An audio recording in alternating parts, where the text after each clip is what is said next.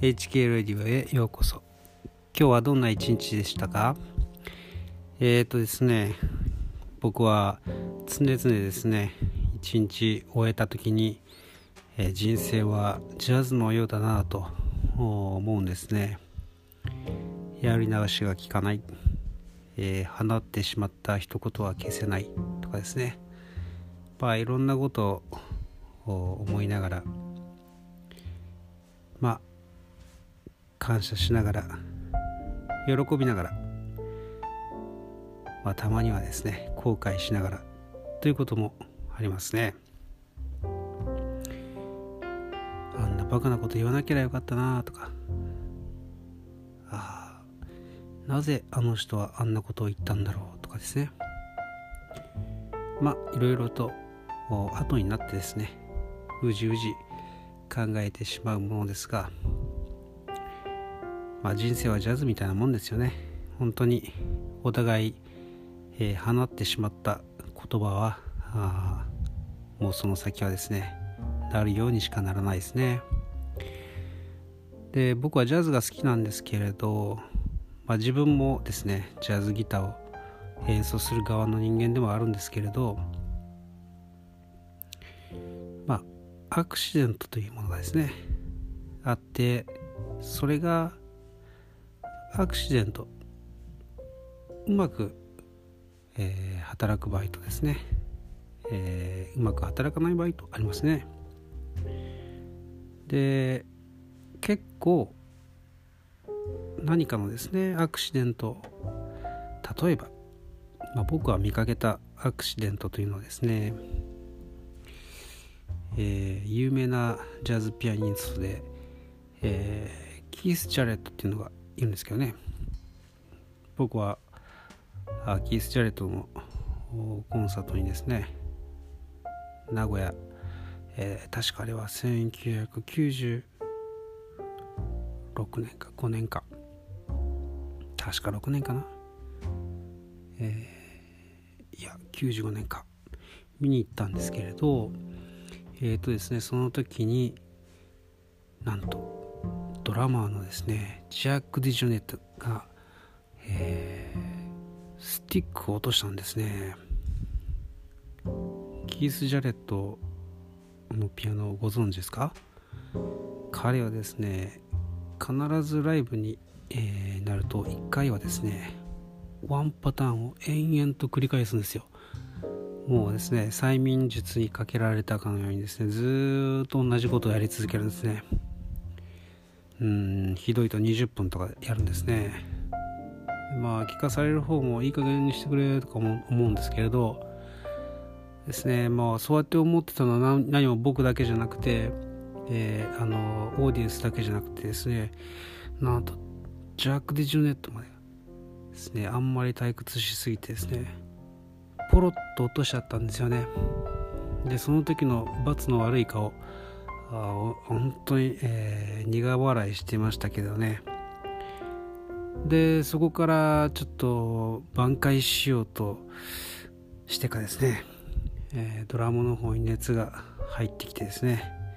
もっともっと長くなってしまいましたね。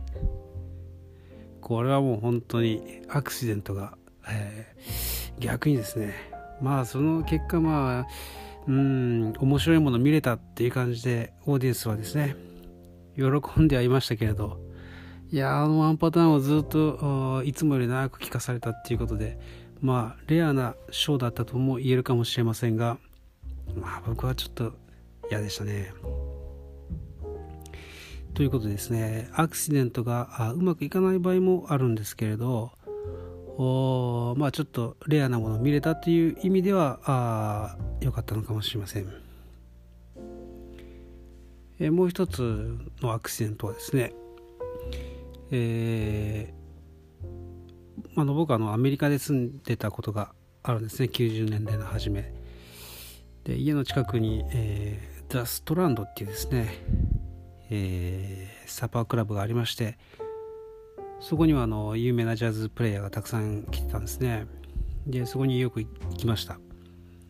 チケットもですねえー、20ドルぐらいで安かったですね。それでまああるショーは、えー、 two、まあ、 two セットとかですね。あの見ることもできましたし、まあ、とにかくそれはいいとして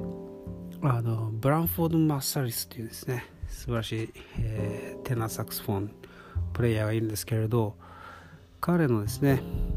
ショーがなかなか始まらないなってずっと待たされて立ったまま嫌だなと思ったんですけどいや実はあのドラマがドラマじゃないなベーシストが遅刻してましてというアナウンスがというかあのブランフォード・マリサルスがね出てきましてそしてえー、いや遅刻してってもうすぐ着くそうなんでっていうことですね。まあ仕方がないんで、えー、ドラマーとですね、えー、デュエットで、まあ、有名な「セイント・トーマス」っていうですね曲を演奏したんですね。まあその演奏はもう本当にもう最初からですね思いっきりぶっ飛ばしてえー、その章のことはもう全て忘れましたがそのこと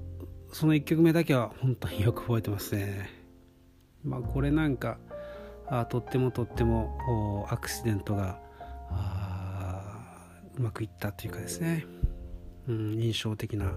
ショーになったという恒例ですよね。でもう一つですね。えー、それも同じストランドっていうクラブで見たラリー・カールトンというギタリスト僕の大好きなギタリストなんですけれど、まあ、彼のショーですね。あの、さあ始まるぞっていう時にですねなんかすごいノイズがガンガンガンガンガンと入ってですねうんおかしいとか言ってですねで何やら話話し合ってるんですねおお早く始めろよみたいな感じでざわついてたんですけれど、えー、何やらですねカールトンがですねああ機材が壊れちゃったこれじゃショーができない。とか言ってですね。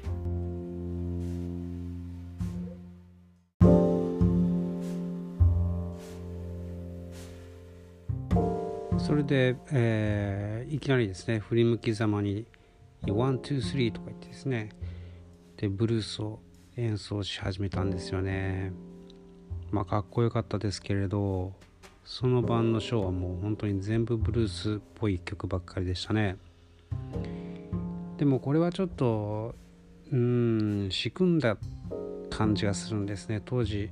えー、カールトンはですね、レコードレベルでうまくいっていなくてですねで不本意なアルバムを作らされてしまったんですね。でまあ彼が住んでいたのはちょうど、